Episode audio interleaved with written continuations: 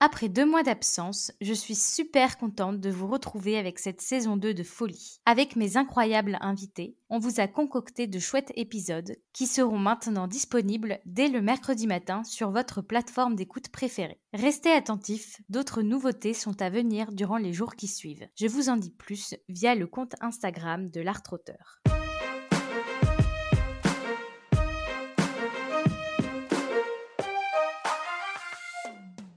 Bonjour à toutes et à tous, je suis Angela Tabonnet-Lesquet et vous écoutez L'Art Trotteur. Dans ce podcast, vous découvrirez des personnes travaillant dans la culture à l'international. Pour ce premier épisode de la saison 2, j'ai eu le plaisir d'accueillir Thomas Joly, comédien, metteur en scène, artiste et directeur du Quai, le Centre dramatique national d'Angers. J'ai adoré échanger avec Thomas, dont le dynamisme et les bonnes ondes sont communicatifs. Je suis ravie de pouvoir partager avec vous cette conversation pendant laquelle il nous présente son parcours, qui se démarque clairement des clichés sur la réussite dans le secteur culturel que certains pourraient avoir, du genre Oh, sans être pistonné, pas moyen de percer, ou alors sans argent pour faire une formation privée, impossible de te former.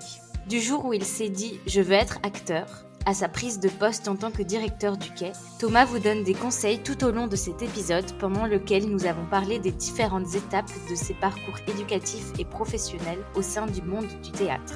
Vous vous demandez quelles études choisir lorsqu'on souhaite être comédien, metteur en scène? Qu'est-ce qui vous permettra de mettre toutes les chances de votre côté pour percer dans ce milieu? Ou encore vous aimeriez savoir concrètement ce que Thomas fait dans son métier au quotidien et ce que cela implique? Ne bougez pas, Mettez vos écouteurs, augmentez le volume si vous commencez à cuisiner ou à marcher, car les réponses à vos questions se trouvent dans cet épisode. Bonne écoute Bonjour Thomas. Bonjour Angela. Je suis super honorée de t'accueillir dans l'Art Routeur. Merci beaucoup d'avoir accepté mon invitation. Mais merci de m'avoir invité, je suis ravie d'être là. Eh bien, super. Je tiens également à remercier Marie-Alix, ton assistante avec qui j'ai été en contact et qui a été vraiment super. Donc, euh, merci à elle. Pour commencer l'interview, tu as choisi Meaningless, un titre de Charlotte Gardin. On va tout de suite écouter un extrait et on se retrouve juste après.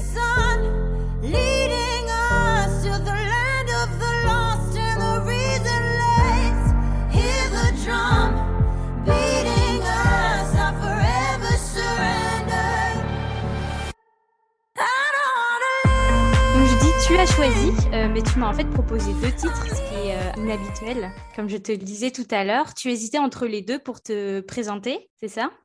C'est tout à fait ça. Effectivement, je me suis dit, je vais laisser le choix à Angela parce que figure-toi que euh, Charlotte Cardin, qui a sorti cet album au début de l'été, je crois, qui s'appelle Phoenix, c'est un album formidable. Je ne savais plus, je, je, l'écoute en boucle en fait depuis le début de l'été. je ne savais pas du tout quelle chanson choisir, tellement je les aime toutes. Euh, effectivement, j'ai hésité entre Meaningless et, Sex to Me. Euh, Sex to Me qui est presque un tube de l'été, moi je trouve assez, euh, assez frais, assez parfait pour, pour, le bord de, pour la plage ou le bord de piscine ou les apéritifs et tout ça. mais Meaningless, je la trouvais plus énergique aussi. Donc tu as choisi Meaningless et ça me va très bien. N'oublions pas qu'elle dit quand même dans cette chanson que bah, voilà, la question du sens dans sa vie, qui, moi, voilà, j'aime sa voix, j'aime ses textes, j'aime son timbre, j'aime euh, J'aime les albums qu'elle a fait auparavant aussi. Enfin voilà, je trouve que c'est une très très grande artiste. Euh, et j'étais content que tu me proposes euh, qu'on puisse commencer l'émission avec elle. Super. Et moi, je connaissais pas du tout cette artiste. Et figure-toi que j'ai écouté les deux morceaux trois fois pour, pour choisir euh, lequel j'allais du coup choisir pour toi. Parce que pareil, et j'ai finalement choisi Meaningless pour le côté un peu plus cadencé dont tu parlais. Et toi, du coup, est-ce que dit quelque chose de toi ce titre? À part le fait que tu l'as écouté en boucle euh, tout cet été? Alors, je vais le remettre euh, là. Euh, oui, bien sûr qu'il dit des choses. En fait, bon, c'est après c'est ah, c'est rigolo parce que les mythologies musicales, moi, c'est toujours un truc qui m'intéresse beaucoup, comment les chansons viennent nous, nous, taper, nous frapper sur des souvenirs, des personnes, des moments de nos vies, etc. Et, ce que je trouve très beau, c'est qu'elle elle est en rupture dans cette chanson. Euh, qu'elle parle donc euh, à l'être aimé euh, et qu'elle ne veut pas vivre une vie sans sens, sans lui. Est-ce qu'il faut raconter ma vie précisément? Mais en tout cas, voilà, même si c'est pas forcément mon, présent, c'est quelque chose qui, voilà, avec qui on s'entoure, qui on met dans nos vies, qui on regrette, qui s'en va de nos vies et, quel sens ça a tout ça et, et comment est-ce que les gens qui nous accompagnent dans nos vies font sens pour nos vies? Enfin bon, c'est un peu tout ça qui me fait voyager dans, ce, dans cette chanson. Ça va résonner chez pas mal de personnes en tout cas. Et puis j'espère que d'autres personnes vont aller l'écouter parce que c'est vraiment une chouette artiste. J'ai écouté tout, l'après-midi. Donc euh, merci pour cette découverte. Avec plaisir. On va commencer par parler euh, de ton parcours euh, éducatif. Pendant ta licence d'études théâtrales à l'université de Caen, tu as intégré la formation professionnelle de la cité théâtrale, donc mhm. qui s'appelait euh, à ce moment-là l'ACTEA. L'ACTEA, tout à fait. L'ACTEA. J'ai tellement l'habitude des abréviations françaises. donc l'ACTEA. merci. Avant de terminer ton parcours scolaire à l'école supérieure d'art dramatique du Théâtre national de Bretagne à Rennes. Est-ce que tu peux nous parler des matières qu'on a quand on est étudiant comédien? Alors, ça avait même, si on reprend un tout petit peu avant, euh, si on reprend un parcours vraiment pour le coup scolaire, ça avait commencé au lycée avec l'option théâtre. Et puis, effectivement, j'ai intégré l'ACTEA, la formation professionnelle de l'ACTEA, en même temps que j'étais en licence. Donc, je faisais le double cursus. Et en fait, la licence à l'université de Caen me donnait vraiment un bagage, on va dire, théorique sur l'histoire du théâtre, comme il en existe dans plusieurs universités, hein, du spectacle. Et à côté de ça, parce que moi, c'était euh, le plateau qui m'intéressait aussi et ce que la fac m'apportait. Il y avait, il y avait un, euh, cours de, pratique, mais, mais ce n'était pas suffisant par rapport à mon envie. Euh, donc, j'avais intégré la formation professionnelle de l'ACTEA à l'époque. Et donc, c'était une suite de stages Hmm. Euh, donc très peu de cours théoriques, beaucoup de, ben, sur, toute la pratique, des stages avec des intervenants et des intervenantes qui venaient travailler sur des textes alors de leur choix, ou bien des disciplines, euh, je sais pas, du clown, euh, de la danse contemporaine, du chant. en fait, la formation de l'acteur, elle est pour moi, elle a deux aspects pour moi. La première, c'est oui, l'apprentissage d'une technique il en faut, la technique vocale, la technique corporelle, la technique, euh, même, je dirais, se, se, euh, faire, euh, entre guillemets, comme, comme, comme se, oui, se faire à Shakespeare, se faire à des grands textes, se faire à, voilà, des grands rôles. Ça, c'est ce que tout le monde peut apprendre. Je dirais que voilà, ça, c'est, ce sont des pratiques qui s'apprennent facilement. L'autre grande, pour moi, axe, l'autre grand axe de la formation d'acteur, c'est ce que j'appelle euh, le courage de l'honnêteté de soi. Alors là, on est sur une chose. L'appropriation de soi plutôt. Et on est sur euh, voilà une, une, chose qui est presque vraiment un rapport. Oui, c'est un rapport personnel. Et ça, je l'ai compris euh, davantage à, à l'école du TNB, puisque c'est le même principe hein, des stages avec des metteurs en scène, etc. Mais comme c'était Stanislas Nordet qui, qui, était notre directeur pédagogique, on était très. Enfin, en tout cas, moi, c'est comme ça que j'ai pris sa formation. C'est OK, je m'appelle euh, Thomas Joly, j'ai l'âge que j'ai, j'ai la tête que j'ai, la voix que j'ai, le corps que j'ai. Et puis l'humanité, alors euh, qu'est-ce qu'on est? C'est une vraie grosse question, mais en tout cas, comment est-ce que je fais résonner avec moi-même et comment, euh, comment je deviens une matière vivante au service du texte, quoi, et pas simplement un, un, compter le texte, en technique, voilà, de voix, de corps et tout ça. Voilà ce qu'on avait un peu comme matière. Après, L'autre matière qui n'est pas dans les formations, et je précise, c'est euh, qu'à côté de ces formations-là, alors pas au TNB parce que c'était euh, de 9h à 23h non-stop, 7 jours par semaine, mais quand j'étais à Caen, il y avait l'université, il y avait l'ACTA, mais il y avait aussi l'expérience personnelle avec des troupes euh, étudiantes, des spectacles étudiants, où on allait jouer devant le public étudiant dans des festivals, on montait nous-mêmes nos propres spectacles à partir de textes connus ou pas d'ailleurs. Et euh, ça, c'est une super école. Disons que moi, je crois que la meilleure école pour être acteur, c'est faire, faire, faire, faire, faire. Ne pas attendre, ne pas attendre, surtout ne jamais attendre, euh, mais faire, euh, même si c'est dans son grenier, même si c'est dans un jardin, un, bout de salle polyvalente, parce que le théâtre est un art pauvre qui ne nécessite pas forcément, pour raconter de grandes histoires, de forcément de grands moyens. Par contre, elle nécessite euh, ben, l'engagement de soi, le groupe, elle nécessite euh, euh, le, faire, le faire, faire, faire, faire. Voilà, c'est le conseil que je donne à tous les jeunes gens qui veulent devenir acteurs, metteurs en scène ou travailler sur des, des, métiers de la scène il faut pas, il y a des formations, mais il faut surtout faire, faire, faire, faire, faire. Et toi, du coup, euh, dès donc tu as commencé à en parler, dès le lycée, tu as commencé à, axer tes études vers le théâtre en, choisissant l'option théâtre. Euh, donc là, ça me paraît évident que euh, déjà à ce moment-là, tu savais que tu voulais évoluer vers ce secteur. Et toi, elle a commencé comment ton histoire avec le théâtre? Elle a démarré, euh, si je suis le plus loin que je me souvienne, elle a démarré avec un livre que ma mère m'a offert qui s'appelait Sept farces pour écoliers de Pierre Gripari, qui est un auteur pour les enfants et qui avait écrit un livre où il y avait sept petites pièces euh, et que j'ai monté dans ma chambre avec mes amis et ma sœur le samedi après-midi, entre eux, mais je sais pas, 6, 7, 8 ans, 9 ans. Et, euh, et donc là, ça commence. Bon, voilà. Après, j'ai tout de suite, assez rapidement, du coup, intégré un cours de théâtre euh, le mercredi après-midi. Et dès la deuxième année de ce cours, j'ai intégré une compagnie d'enfants. Donc euh, là, pour le coup, une metteuse en scène qui s'appelle Nathalie Barabé nous mettait en scène, on partait en tournée, etc.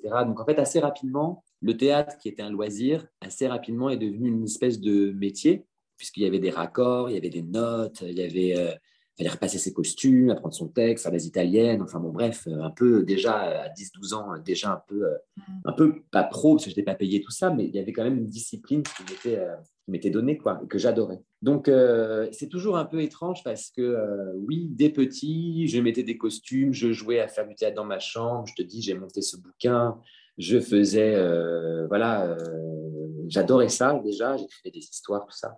Pourquoi?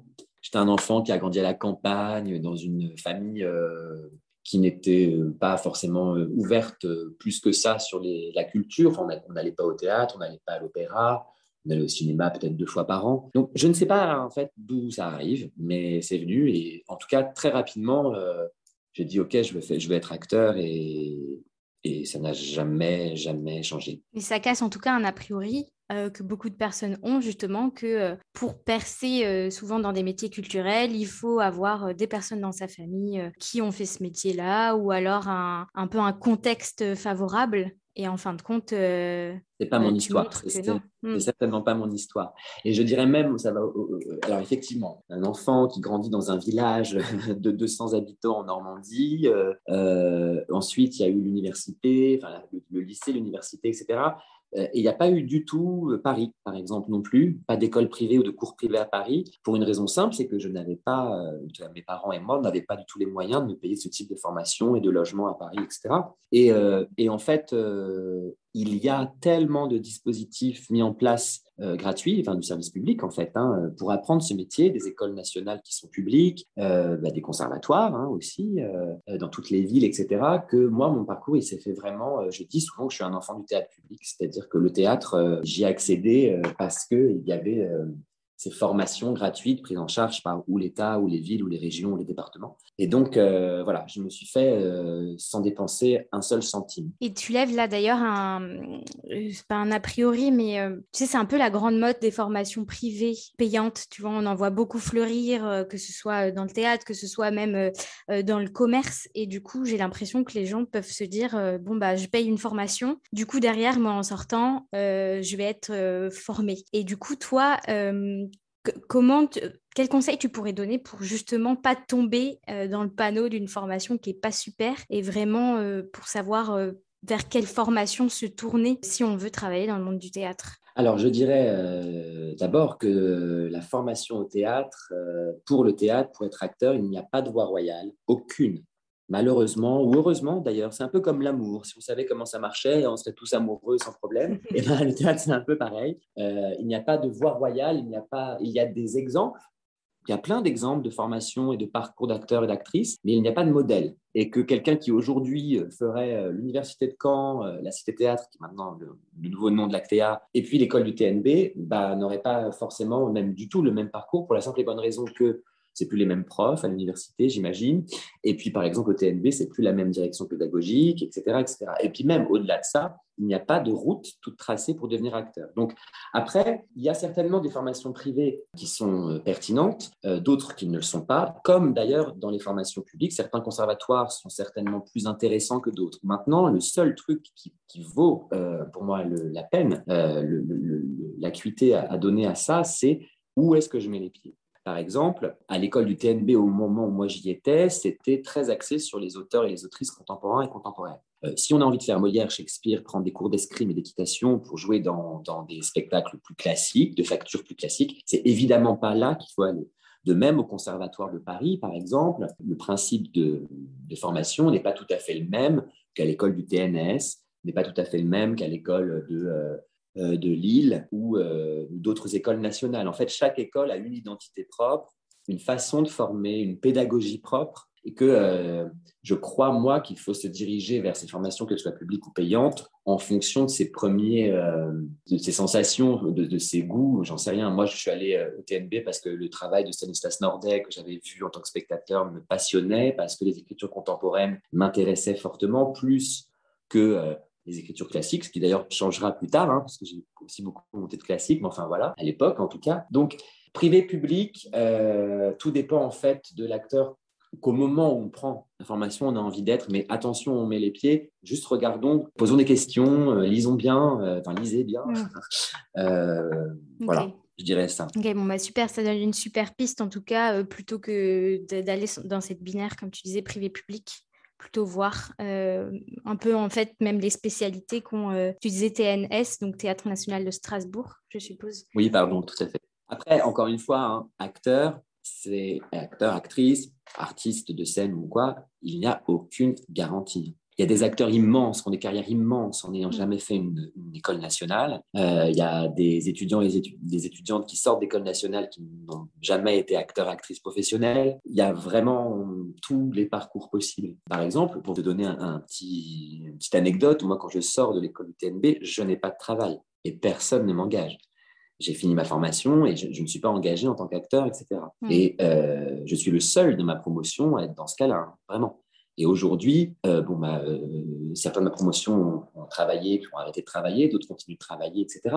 Donc, il n'y a vraiment, vraiment aucun parcours qui est, identique. Ça va aussi, c'est aussi à cause du fait qu'il y a un facteur travail d'abord, un facteur chance aussi, ne le mettons pas de côté, euh, des rencontres, voilà, des acquaintances avec des gens, etc. Il y a beaucoup, beaucoup de choses qui rentrent en jeu sur la formation de l'acteur, donc on n'est pas du tout dans un métier garanti. Bah, et puis ce qui ressort, c'est quand même euh, vraiment ce que tu disais tout à l'heure, mettre un point d'honneur sur la pratique. Toi aussi, hein, tu as créé, euh, enfin, tu as fait partie de compagnie et tu as ensuite créé ta compagnie. Et mmh puis, euh, quand tu parles de rencontres, je suppose qu'il y a aussi beaucoup de peut-être aller voir des pièces pour essayer de voir ce qu'on aime, comment on veut évoluer, etc. Faire des stages, par exemple. Il y a plein de possibilités aussi de rencontrer des artistes euh, au cours de stages de formation. Euh, et donc, du coup, ben, là, voilà, il y a un metteur en scène qui donne un stage. Euh, on, voilà, on peut rencontrer même d'ailleurs pas seulement le metteur en scène qui donne le stage, mais d'autres partenaires de jeu qui deviennent après des partenaires de, travail. Il y a, moi, je crois beaucoup que si on veut faire ce métier, on peut le faire. Il faut y aller, quoi. C'est difficile, hein. je dis pas, hein, je, dis pas que bah oui, c'est simple, c'est un spectacle, pas du tout. Non, c'est désespérant parfois, c'est euh, perturbant, c'est précaire aussi. N'oublions pas que voilà, hein, ça reste, euh, même si on a la chance en France d'avoir ce statut, je, crois qu'on en parlera de l'intermittence. Enfin, c'est pas un statut d'ailleurs, c'est un régime d'assurance chômage qui s'appelle l'intermittence du spectacle. Bref, il y, a, mais ça reste un métier où, en gros, quand on sait quelle est notre activité professionnelle un an à l'avance, euh, on a de la chance mmh. dans ce métier. Mmh. Donc, il faut en être conscient. Il faut faire, faire, faire, faire. Des fois, il y a des projets qui paraissent tout petits, puis qui finalement, bah, prenons l'exemple Harlequin poli par l'amour, mon tout premier projet que je mets en scène en 2006 quand je sors de l'école, que j'ai pas de travail, et je réunis euh, quatre copains copines et avec 300 euros, euh, on monte un spectacle de, Marivaux, une pièce de Marivaux, Harlequin poli par l'amour, on le joue devant des chaises au chapeau. Donc autant dire qu'on est très très loin de l'Odéon, euh, de la comédie française et puis de la carrière rêvée. Donc au chapeau, c'est quand on demande, enfin chacun, mais si tu veux. On ne faisait pas payer l'entrée, chacun pouvait donner ce qu'il voulait. À la fin, on faisait passer un chapeau et les gens pouvaient donner ce qu'ils voulaient. Et donc, on avait joué ça devant 30 chaises, dans une école de musique, une salle polyvalente, enfin vraiment rien à voir avec, encore une fois, euh, la carrière que j'aurais pu avoir envie d'avoir à ce moment-là. Et puis, bah, ce spectacle, ça fait 14 ans qu'il existe, 14 ans qu'il tourne. C'est la euh, troisième ou quatrième distribution déjà qui le fait vivre. Donc, euh, en fait, on ne sait pas. c'est pour ça qu'il faut faire, je ne sais pas comment dire, tous les projets peuvent, à un moment donné, rencontrer le public, rencontrer le réseau professionnel et, devenir un, un, véhicule pour entrer dans la vie professionnelle. Voilà. Merci.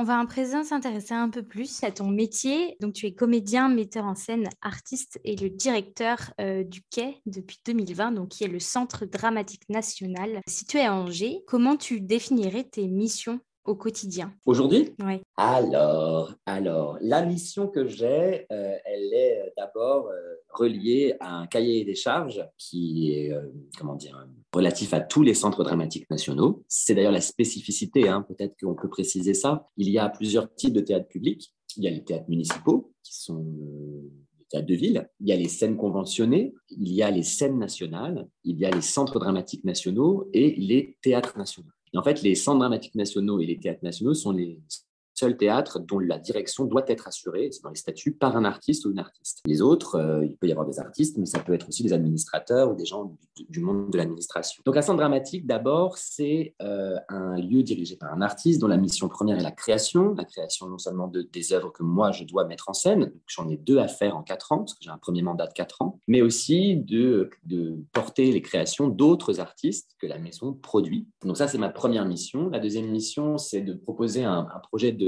artistique et culturel pour un territoire. Donc il y a la programmation, évidemment, des spectacles, il y a toutes les actions culturelles qu'on peut mettre en place, il y a la formation professionnelle. Donc ça, pardon, qui se définit euh, en lien avec le territoire, je suppose. Donc la ville d'Angers, là. Tout à fait. À Angers, par exemple, euh, bah, c'est par exemple, là on parlait des formations d'acteurs justement. Bah, depuis que je suis arrivé, j'ai mis en place un cycle d'orientation professionnelle avec le Conservatoire d'Angers qui n'avait pas de cycle d'orientation professionnelle. Donc le quai accompagne, cette année ils sont plus que cinq parce qu'il y en a un qui a été pris dans une école nationale justement.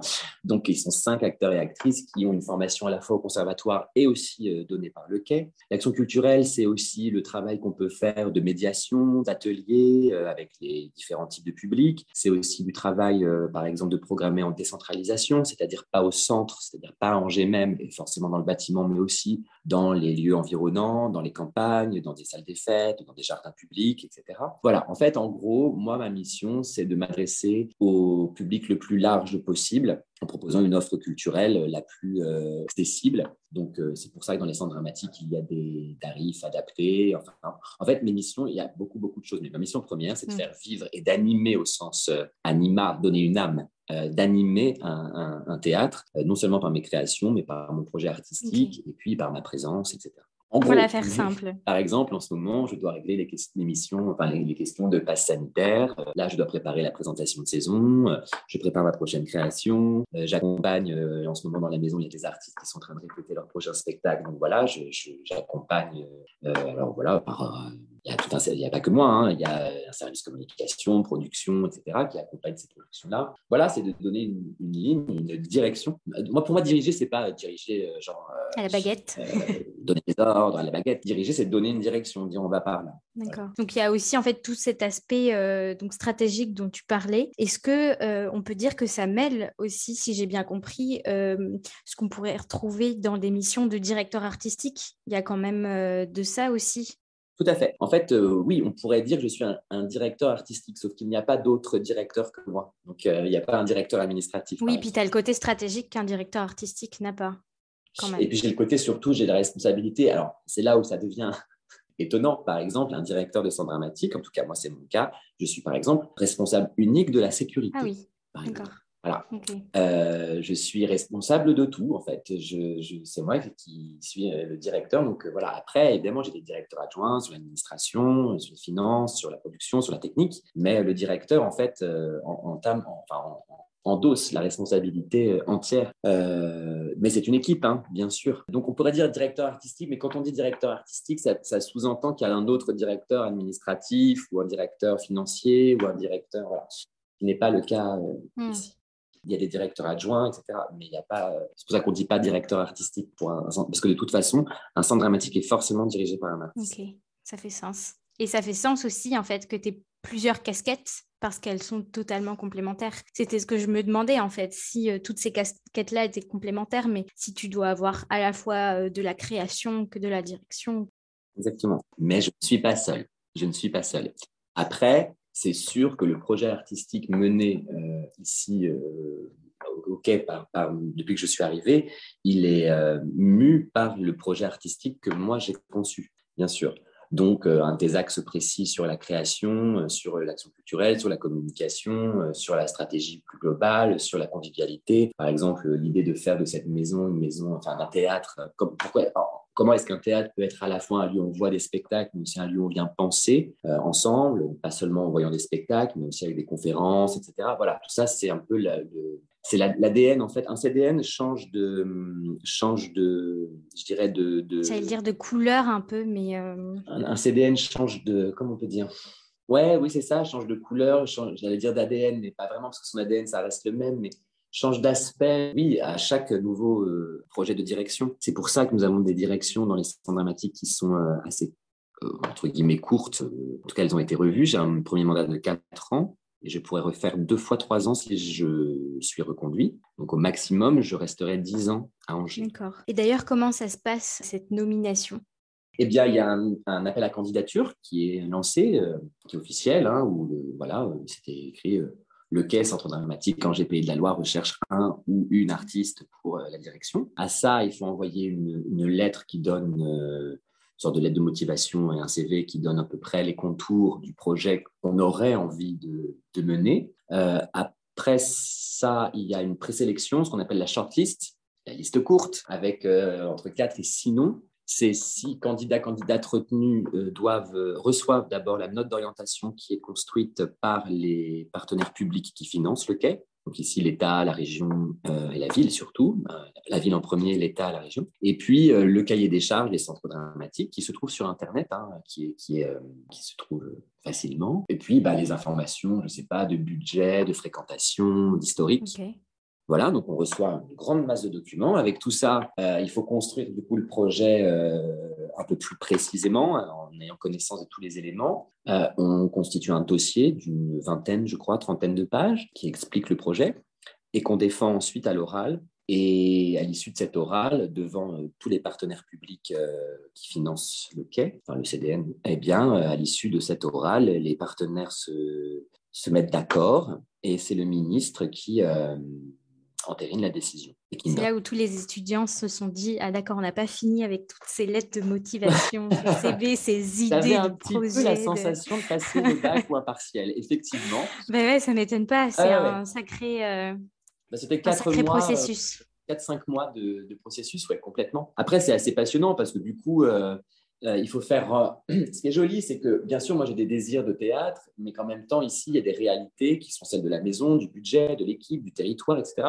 Et il faut trouver l'endroit d'harmonie, je crois, entre les désirs qu'on a qui sont hors sol et le sol sur lequel on vient s'implanter, justement. Hmm. Euh, et, et, c'est assez passionnant. J'étais venu ici, j'avais rencontré l'équipe, j'avais visité le bâtiment, j'avais passé quelques jours à Angers pour sentir aussi la ville, pour sentir un peu voir aussi ce qu'il y a autour, parce qu'il y a le quai, mais il y a aussi d'autres théâtres, d'autres programmations, musique, euh, etc. Donc, euh, non, non, c'était, oui, une épreuve, mais comme une épreuve de bac ou une épreuve de, partiel, quoi. Mais c'était assez, euh, assez stimulant. En tout cas, moi, j'ai adoré cet exercice. Super, merci de l'avoir partagé avec nous.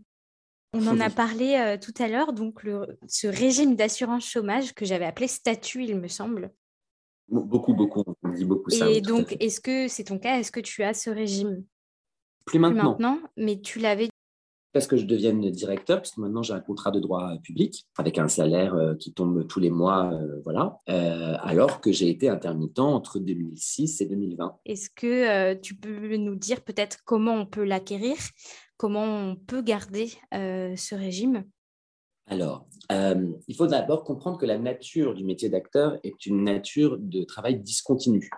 Pas parce qu'on le veut, parce que je crois que n'importe quel acteur, actrice ou autre artiste qui, bénéficie de ce régime, tous les artistes ont envie de travailler tout le temps. Donc, on ne travaille pas quand on le veut, mais quand on le peut ou quand on nous demande, quand on est engagé par un metteur en scène, etc. Euh, donc c'est une spécificité. Alors je rajoute aussi qu'on travaille aussi quand les théâtres nous programment. C'est-à-dire que par exemple un théâtre qui est fermé pendant les vacances ne va pas programmer un spectacle. Pendant une pandémie mondiale.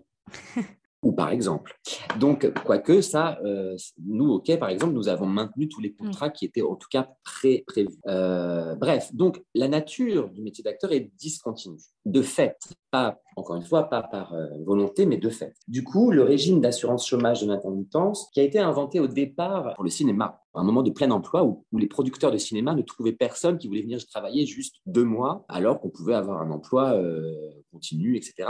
Euh, et donc, ils ont inventé ce système en disant, voilà, puisque c'est une nature discontinue du travail, vous touchez un salaire pendant que vous travaillez, et les périodes où vous ne travaillez pas, vous touchez donc une indemnité de chômage pour bah, en fait avoir une continuité finalement de, de, de paiement. Enfin voilà, cette indemnité est calculée sur un nombre d'heures 507 il faut donc faire 507 heures de, alors, on va revenir sur comment on compte les heures, parce que vous direz que, que 507, et ben dis donc, hein, ça va, on va revenir là-dessus si tu veux, mais 507 heures de travail en 12 mois, euh, et en fonction du salaire que tu touches sur ces 507 heures, il y a donc ce qu'on appelle une indemnité journalière qui, bah, selon le nombre de jours où tu ne travailles pas, t'est donnée. Donc, il faut effectivement justifier tous les 12 mois maintenant. C'est comme ça en ce moment, je crois. Si tu veux, j'avais fait une super vidéo sur l'intermittence chômage sur YouTube. Ça doit être dans les chroniques du Festival d'Avignon, ou je sais plus très bien, où je parle de l'intermittence et l'assurance chômage. Et euh, juste pour expliquer au moment où, encore une fois, à chaque fois, on est touché, on est pointé du doigt. Je mettrai en commentaire de podcast. Bon, d'abord, en fait, il euh, faut aussi comprendre que quand on arrive en répétition, là, par exemple, il y a eu du temps, on a appris le texte. Euh, quand on joue le soir seulement, entre guillemets, deux heures de spectacle, quand les toute la préparation derrière. Il y a toute la préparation, le voyage, etc., l'italienne, la, la, mise, le, le maquillage, les raccords, enfin bon, bref.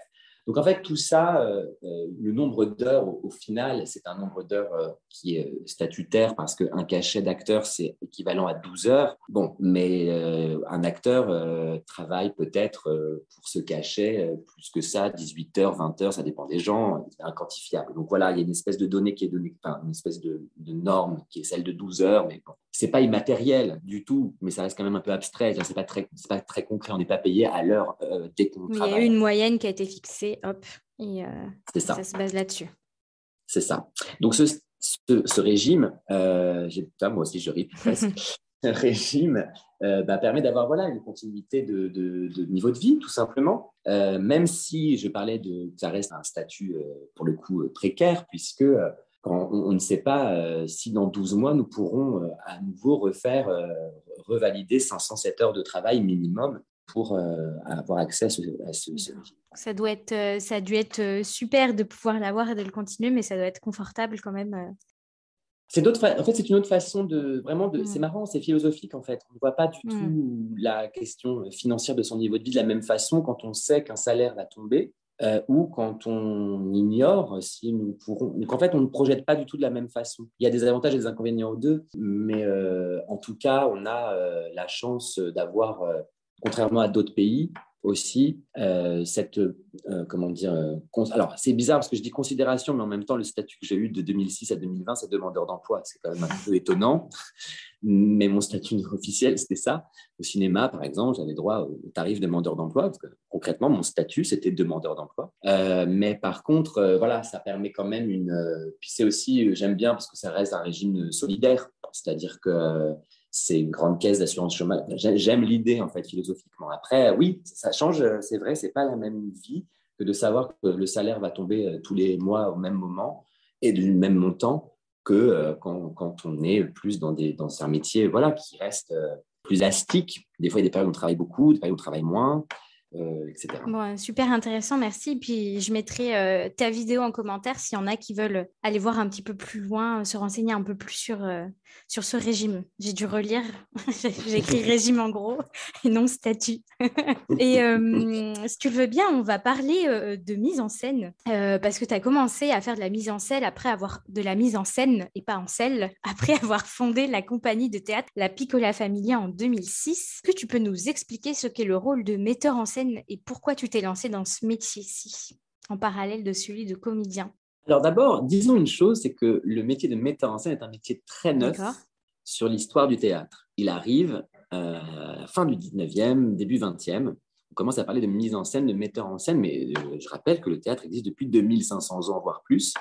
Donc, c'est un métier tout jeune. Et c'est intéressant parce que euh, jusqu'à cette période, on avait des auteurs, des autrices, des acteurs, des actrices, des poètes, des poétesses des musiciens, des musiciennes, des danseurs, des danseuses, des, mimes, des voilà, mais pas de metteur en scène. Et en fait, ce qui s'est passé, c'est que l'histoire contemporaine du théâtre a, fait émerger cette euh, figure-là. Alors, qu'est-ce qu'un metteur en scène? C'est celui qui euh, met en, c'est pas un très joli mot d'ailleurs, metteur en scène quand on y réfléchit, mais il met en la scène euh, un texte qu'il a choisi ou qu'on lui demande de mettre en scène. Euh, donc, il est celui qui est. Euh, alors, comment moi je vois le metteur en scène? Moi, pour moi, être metteur en scène, c'est être garant de la cohérence. C'est-à-dire, je monte Richard III. Bon, eh bien, il faut que dans ma, je fais ma distribution, je travaille avec un scénographe ou moi-même je fais ma scénographie, c'est-à-dire le décor, euh, les costumes, la lumière, Je fais donc une équipe comme ça de création, euh, on va dire technique, artistique. Euh, le compositeur de la musique, par exemple, et, euh, je mets tout ça, toutes ces personnes ensemble dans une salle de répétition, et puis on travaille, et, je dis, bah non, là, en fait, ça ne marche pas, on ne comprend pas que le personnage revient de la guerre ou je ne sais pas quoi, donc il faut qu'on rajoute du maquillage, ou ah, bah là, en fait, je n'entends pas ce que tu dis, mais c'est pas qu'une question de volume, c'est que j'ai l'impression que tu ne penses pas ce que tu dis, donc il faut qu'on arrive avec, tu vois, tu as un enjeu, Exemple, euh, un personnage dirait les larmes coulent sur mes joues. Bon, bah, tant que l'acteur, je veux pas des larmes couler sur ses joues, je dis, bah, comment on fait? Bon, voilà, ça ne marche pas, j'ai besoin de voir les larmes, etc. Ou, bah, je vais t'aider, du coup, je te donne des astuces, je te guide, je dirige les acteurs. Je suis garant de tout. Enfin, le metteur en scène est garant de tout.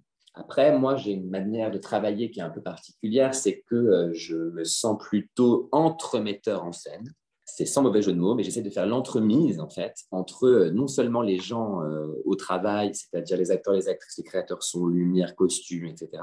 Et puis le texte. Moi, je suis l'entremetteur, c'est-à-dire que euh, c'est comme si je passais commande en fait à tous ces corps de métier et que je les responsabilisais, que je les autonomisais dans un pareil comme une grande direction générale en disant bon ben voilà je vais monter Richard III mais j'aimerais qu'on utilise ce type de projecteur j'aimerais qu'on aille dans ce type d'esthétique, etc. Et après, à chacun, à chacune de se saisir, de s'approprier tout ça. Et de, après, moi, je reste celui qui signe à la fin. Mais, euh, c'est un travail que moi, j'estime beaucoup plus collectif que personnel. Enfin, je, ne suis pas le grand gourou qui. Euh, je suis juste l'organisateur, l'entremetteur, le, garant de la cohérence. Voilà. Donc, la mise en scène, je m'y suis mis parce que ben, je n'avais pas de travail, je le rappelle.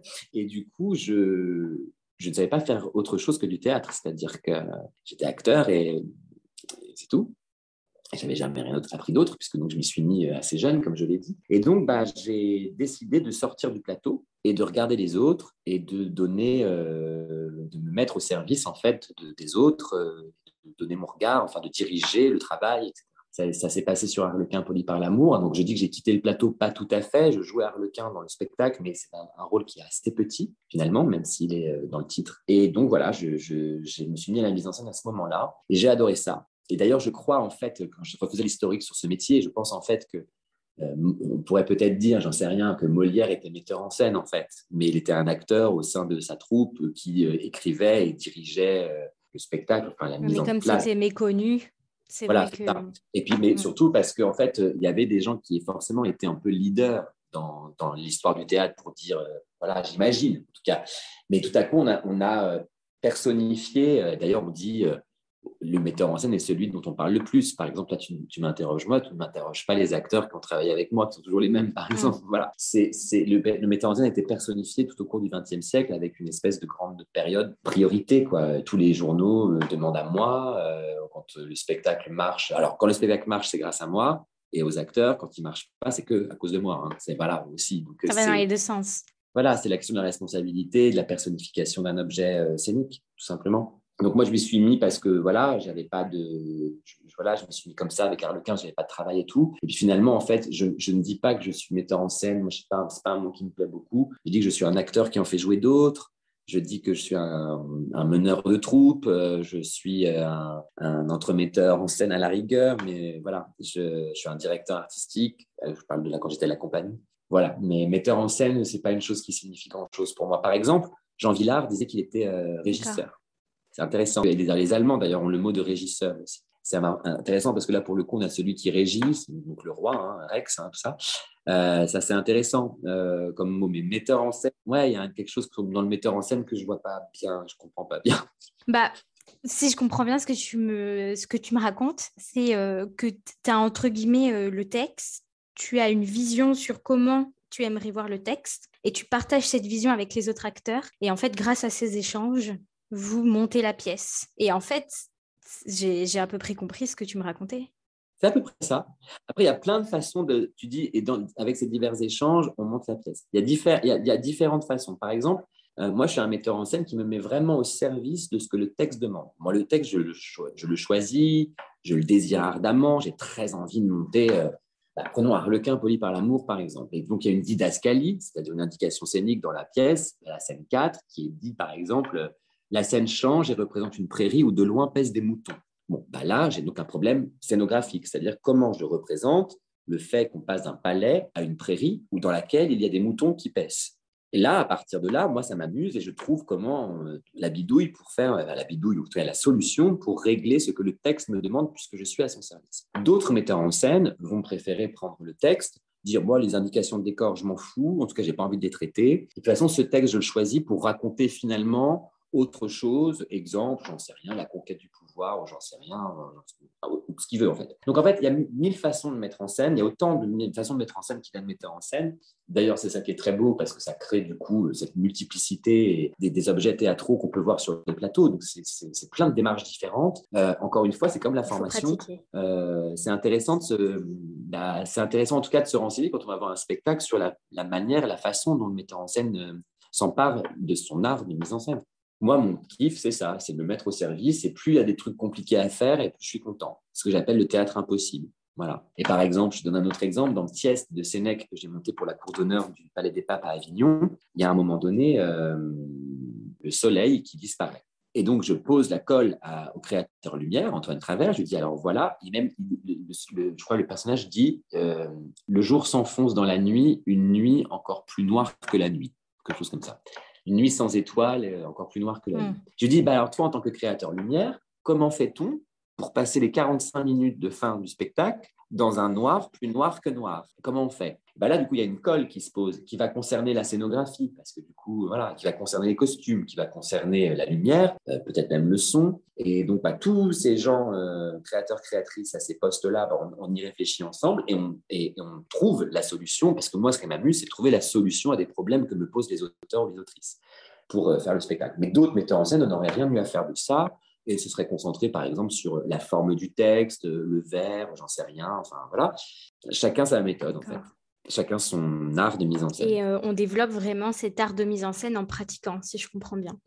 Alors, il y a des écoles hein, de mise en scène, il y a des formations, euh, par exemple au Théâtre national de Strasbourg ou à l'ENSAT à Lyon. Il y a des parcours peut-être ailleurs aussi. Le meilleur moyen aussi de mhm. pratiquer, à mon avis, c'est d'être assistant à la mise en scène, c'est-à-dire d'accompagner un metteur en scène euh, dans son travail et puis de, de voir de l'intérieur comment ça se passe. Et puis évidemment, ouais, euh, mettre en scène ses copains, euh, on apprend plein de choses. Hein. Moi, au début, euh, c'est pareil, hein, parce qu'on fait des gaffes, parce, qu'on, parce, que, parce que mettre, mettre en scène, c'est aussi, au-delà de ce qui se passe sur le plateau, c'est construire une équipe, un esprit, une dynamique de travail. Enfin, bref, c'est beaucoup, beaucoup d'aspects, hein, de management aussi, on peut dire ça. C'est pas un, mot moche non plus. donc, ouais, il y a plein de façons. Mais encore une fois, il n'y a pas d'école, euh, il n'y a pas encore, il n'y a pas non plus d'école, et c'est comme ça la mise en scène, et puis c'est tout. Il n'y en a pas. L'école de la vie, comme on pourrait dire. Ah ouais, l'école de la pratique en tout cas, l'école de la et Tu parles euh, pas mal d'Arlequin poli par euh, l'amour de Marivaux. Donc tu disais que tu as mis en scène pour un public français pour la première fois. Et si je ne me trompe pas, tu l'as mis ensuite en scène pour un public russe en 2014. Tout à fait. Et je me demandais, mis à part la langue, je suppose, hein, peut-être que non, quelle sorte d'adaptation il faut mettre en place? Est-ce que tu as peut-être une anticipation de la culture locale pour voir comment les spectateurs vont recevoir la pièce euh, Comment ça se passe, euh, ce changement de public? Alors, il y a quelque chose que j'ai constaté à chaque fois que j'ai pu. Euh, vous tu as raison, hein, j'ai recréé Arlequin en 2014 au Google Center à l'invitation de Kirill Semenitsov. Et à chaque fois que je suis allé jouer à l'étranger ou pour recréer ce spectacle, ou pour aller faire les tournées d'autres spectacles, je remarque à chaque fois que ce qui est intéressant et ce qui plaît aux spectateurs d'ailleurs, c'est d'ailleurs moi aussi ce qui me plaît quand je vois un metteur en scène, enfin une troupe étrangère venir, c'est une façon autre de faire, hmm. justement, de venir euh, se nourrir. Enfin, en tout cas, euh, moi, quand je vois un spectacle étranger, venu d'étrangers, je veux dire, et qui de porte où d'ailleurs, et je me dis, waouh, en fait, eux, ils font ça, waouh, en fait, ils, pensent comme ça, ils pratiquent comme ça, waouh, et voilà, et, c'est formidable parce que ça nous, ça nous déplace. Donc, ce que j'ai fait, en fait, en plus, c'était dans une période très, très courte, effectivement, et je ne parle pas russe. Alors, par contre, ce qui est dingue, c'est que je connaissais la thèse tellement par cœur que j'étais capable. Connaître en russe. Même si, voilà, ils ne disaient pas. Euh, des mots que je comprenais, j'étais capable de savoir s'ils étaient justes ou pas. Et ça, c'était vachement intéressant parce que je crois que la justesse, finalement. La justesse, elle n'a pas de langue. C'est quelque chose qui parle à autre chose que le cerveau et à la compréhension, euh, je dirais, euh, de l'oreille, touche à l'âme, au cœur, à la sensibilité. Je savais, même en russe, que quand il disait ça, ce n'était pas juste. Ce n'était pas comme ça qu'il fallait dire, qu'il n'était pas dans le bon sentiment, etc. Ça, par contre, c'était assez stupéfiant de me rendre compte de ça. Mais non, je n'ai pas étudié. D'abord, je n'ai pas eu le temps parce que je suis allé dix jours. C'était à Moscou pendant dix jours. Et puis, alors, autre chose qui est spécifique euh, à la Russie ou en Allemagne d'ailleurs, c'est que chaque théâtre a sa troupe permanente. Ici, dans les théâtres en France, à part la comédie française, il n'y a pas de troupe permanente dans les théâtres. Par contre, en, Moscou, enfin en Russie ou en, Allemagne, il n'y a pas ce qu'on a appelé les intermittents du spectacle. Euh, il n'y a pas d'acteurs comme ça qui vont de projet en projet, de ville en ville et tout ça. Non, on est rattaché à une ville, rattaché à un théâtre. Donc la troupe, en fait, moi j'ai eu le directeur du théâtre a décidé de euh, distribuer dans Harlequin, que j'allais remettre en scène là-bas, euh, six acteurs et actrices et qui donc sont dans une démarche complètement autre. Ils n'arrivent pas de nulle part, ils sont dans cette maison, euh, ils ne sont pas en train d'arriver euh, d'une tournée euh, ailleurs, ils sont là en train de faire un spectacle. D'ailleurs, ils répétaient avec moi l'après-midi un spectacle, le soir, ils en jouaient un autre, ce qui n'est pas du tout l'autre, c'est vraiment une autre façon de pratiquer. Et là où ce dont je me suis rendu compte, c'est que j'ai pu refaire le spectacle Harlequin en dix jours. Dix jours, parce qu'ils sont juste des bêtes de travail hallucinantes. C'est-à-dire que c'est 9h, 23h, tous les jours. Et ils passent de deux ou trois créations par jour, des répètes par-ci, ils apprennent le texte pour, euh, dans une semaine, machin. Il y a une autre pratique, c'est une autre, euh, une autre démarche. Alors, on peut y trouver des vertus, parce que c'est formidable d'avoir des acteurs si chauds, si au, taquet, et en même temps, bah, ils sont aussi en train de faire autre chose, donc ils ne sont pas à 100% en train de faire mm. ce que toi tu fais. Alors que quand, euh, dans notre système à nous français, quand un, acteur ou une actrice est engagé sur un projet, il ne fait que ça. Il est complètement dévoué au projet matin, midi, soir, la nuit, etc. Voilà. Donc il est, c'est une autre démarche, une autre façon d'être acteur. Je ne dis pas que l'une vaut plus que l'autre, c'est, une autre façon de faire qui m'avait d'ailleurs un peu euh, interrogé. Quoi, peut-être une maniabilité, entre gros guillemets, hein, parce que ce sont des humains, euh, qui est différente aussi. Certainement. C'est-à-dire que quand tu es acteur et que tu dois euh, répéter euh, l'après-midi un texte et le soir, tu en joues un autre. La comédie française, c'est ce qui se passe. Hein. Je pense qu'effectivement, tu développes des capacités de, passer comme ça Ce que je dis, ils sont pas à 100%, mais c'est pas vrai. En fait, quand ils sont en train de jouer, ils sont en train de jouer. Mais euh, par exemple, ce que je veux dire par là, c'est que quand on est en résidence euh, pour une création, acteur, actrice dans le système non permanent, bon, bah, pendant quatre semaines, on ne fait que ce texte. Alors que là, non, là, il faisait autre chose à côté, euh, etc. Donc oui, certainement, tu on développe certainement des capacités de, déploiement euh, autres, mais je dis pas que c'est mieux. Hein. Je... Ouais, c'est complètement différent. Enfin, j'avais jamais entendu cette euh, façon de travailler. Et d'ailleurs, résidence, c'est quand l'artiste reste pendant un certain moment. Alors voilà, résidence, c'est pas qu'on a tous, on est tous dans une belle résidence avec une piscine. c'est que on décide de prendre un temps long de travail pour la répétition et que c'est une répétition qui va des répétitions qui vont durer 4, 5, 6 Tu as déjà euh, mis en scène aussi des opéras. Est-ce que tu préfères qu'est-ce que tu préfères mettre en scène euh, et pourquoi? Ah là là, la question qui tue. Euh parce que c'est pas du tout la même chose, je suppose. Du tout, c'est même l'inverse. C'est étonnant d'ailleurs. Je vais essayer d'être clair pour les gens qui écoutent ce podcast et qui peuvent pas voir mes mains. Mais euh, au théâtre, on a un texte, basta. Un texte qui dit bien sûr une histoire, etc. Mais on a un texte et on ne sait pas plus que ça. Des indications scéniques, parfois de décor. À l'opéra, hmm. on a tout. Le texte, la musique, le rythme, le tempo, la note pour dire ce mot ou cette syllabe, etc. Tout, tout, tout est écrit. Bien sûr, il reste à faire un décor et tout ça, mais il y a aussi des indications. Donc en fait, c'est vraiment le travail inverse. C'est-à-dire que quand tu as euh, la phrase euh, par exemple, bah, la première phrase de, Richard III prononce ça, même si euh, Or, voici l'hiver de notre déplaisir. Moi, en théâtre, bah, j'ai Or, voici l'hiver de notre déplaisir. Et il faut que je construise tout, et la musicalité de ça, le rythme de cette phrase, euh, l'intention, euh, la couleur. voilà, en tant qu'acteur, je dois tout construire. À l'opéra, si jamais cette phrase avait été mise en musique, hein, je ne sais pas si c'est le cas, mais en tout cas, il y aurait toute la dynamique, tout le tempo, tout le rythme, les notes, donc la couleur, donc tout ça. Mais la question, elle est pourquoi? Pourquoi est-ce que le compositeur a décidé de faire, euh, je ne sais pas, tel, ou tel euh, montée chromatique ou tel euh, rythme, tel tempo, etc. Donc, c'est complètement le travail inverse. C'est-à-dire que l'objet final, en fait, d'un opéra, quand on écoute un opéra, alors bien sûr, les timbres de voix d'un interprète à l'autre changent. Bien sûr, chaque chef d'orchestre va donner une couleur un peu différente de rythme ou quoi à, à, l'œuvre. Mais bon, écoutez, je ne sais pas, Roméo et Juliette de Gounod, ça restera Roméo et Juliette de Gounod, mm. et a priori, on va retrouver exactement toujours les mêmes choses. Alors que Roméo et Juliette de Shakespeare, monté par plusieurs metteurs en scène, ne donnera pas le même spectacle.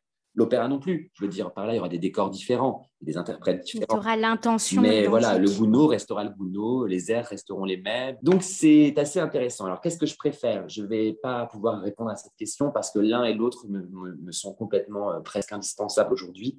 Euh, l'opéra m'a appris justement euh, dans cette machine énorme qu'est l'opéra, avec 200 personnes au travail pour qu'une une œuvre puisse advenir devant d'autres, m'a appris une façon de travailler, une façon de, séquencer mon temps, une façon d'anticiper aussi euh, mon travail que ne m'a pas apporté le théâtre. Et en même temps, le théâtre m'a donné, donné à l'opéra aussi la question de la direction des chanteurs, comment est-ce qu'on redonne de l'enjeu, parce que tout est très figé. Donc, comment est-ce qu'on redonne de l'enjeu à tout ça?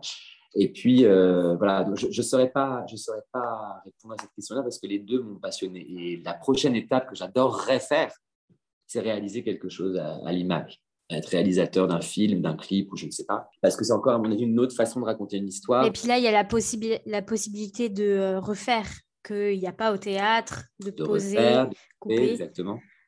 Exactement. Et pourtant, on dirige quand même des acteurs, et pourtant, on joue quand même, et pourtant, il y a des décors, des costumes, il y a une histoire à raconter, il y a des enjeux. Enfin, voilà. Ça a l'air d'être pareil, puis à mon avis, c'est pas du tout pareil. Mais voilà. Donc, je, la prochaine étape, j'aimerais bien que ce soit ça. Mais je n'ai pas de projet en cours, hein, mais avant de mourir, j'aimerais bien essayer un jour de diriger une œuvre euh, avec une caméra et des acteurs, etc. J'aimerais bien. J'ai hâte de voir ça alors. Je pense que je suis pas la seule. et euh, je me demandais euh, quel est ton meilleur souvenir depuis que tu fais du théâtre?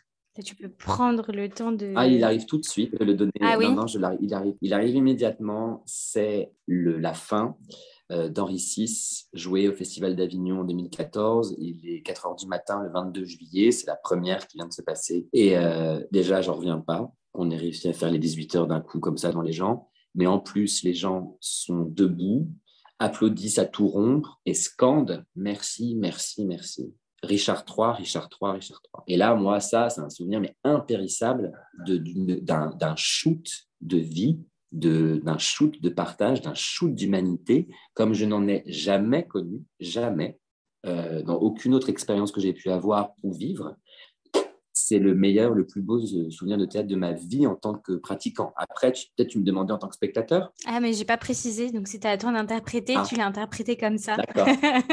en tant que spectateur aussi, hein, j'en ai des, j'en ai des vibrants, hein, mais, mais, mais, non, en tant que, en tant qu'acteur. Euh, en tant qu'acteur metteur en scène, c'était. Euh, je, je, je, suis, je sais pas si je revivrais une émotion aussi intense dans ma vie. Je, je peux en douter. Est-ce que euh, c'est quelque chose que tu referais ou tu penses que voilà, ça a été fait une fois et tu préfères rester sur ce souvenir? Parce que ça doit être un travail de titan. Moi, j'avais vu la deuxième partie, ok, il y a six mmh ans. Euh, mmh et déjà, je dois, t'avouer que quand notre prof, donc j'étais en première année de prépa, il nous a dit euh, alors on va aller samedi au théâtre, ça dure 8 heures, on s'est regardé genre quoi?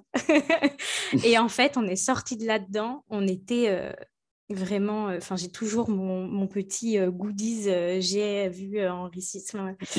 Enfin, voilà. Et, et, du coup, en tant que spectateur, c'est juste ouf. ça, ça, ça part enfin, il y en a qui vient de partout, on s'ennuie jamais, c'est incroyable. Et du coup, je me dis que ça doit être un travail de titan. Donc là, pour ces 18 heures d'affilée, ça doit être pareil. Est-ce que ça te donnerait envie quand même? C'était un travail de cinq années. Hein. J'ai bâti ce spectacle en cinq ans. Et si tu me parles de cette dernière représentation et que tu as vu OK, ça veut dire que tu as vu la dernière dans Oui. Oui. Qui est un souvenir aussi euh, important. Et c'est d'ailleurs, à l'époque, je ne savais pas du tout que je dirigerais cette maison et ça. Mais j'ai inscrit dans cette maison, elle porte cette maison le, souvenir de ma dernière. Et une dernière pour un acteur, euh, un metteur en scène.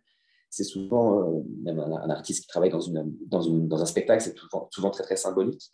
Est-ce que j'ai envie de le refaire? Il y a quelque chose. Alors, je ne veux pas le refaire parce que, euh, parce que je, parce que je n'ai pas de deuil ou je n'ai pas de dépit. Je pense que peut-être est un art éphémère et quand il doit s'arrêter, il s'arrête. Et c'est, c'est, c'est un peu injuste quelque part parce que c'est un spectacle que je pense beaucoup plus de gens.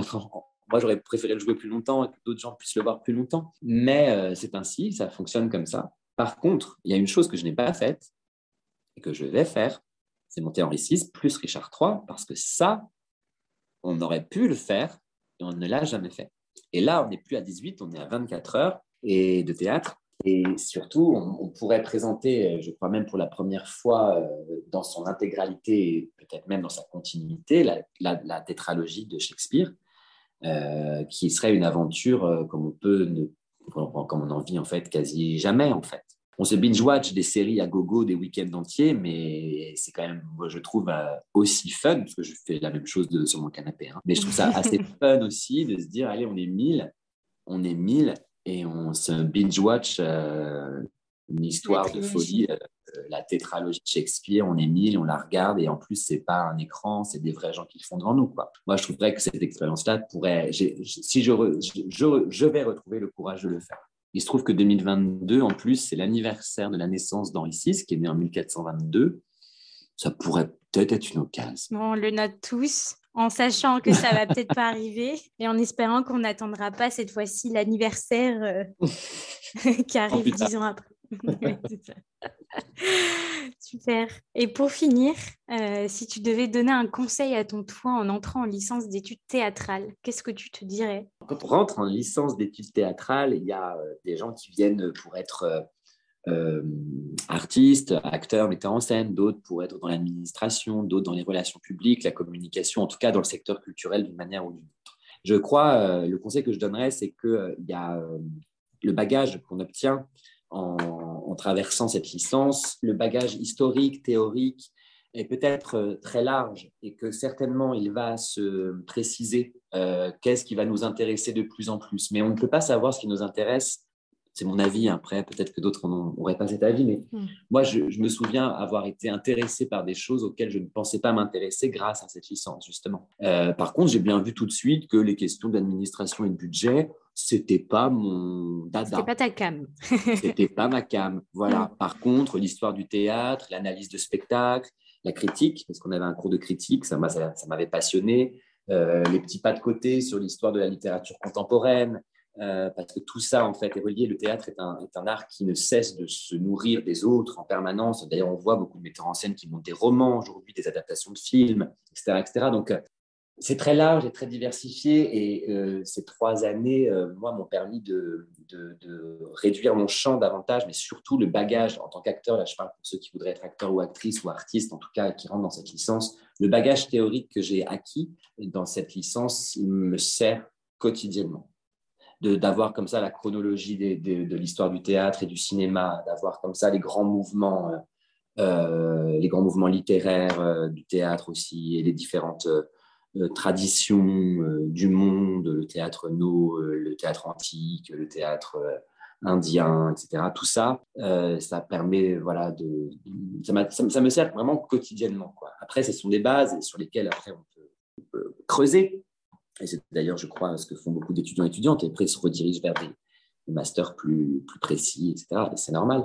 Donc, je trouve ça incroyable que, enfin, moi, je, je trouve que c'est un très très bel endroit de, un très bel endroit de formation ton conseil, ça serait de continuer à, s'informer, à prendre.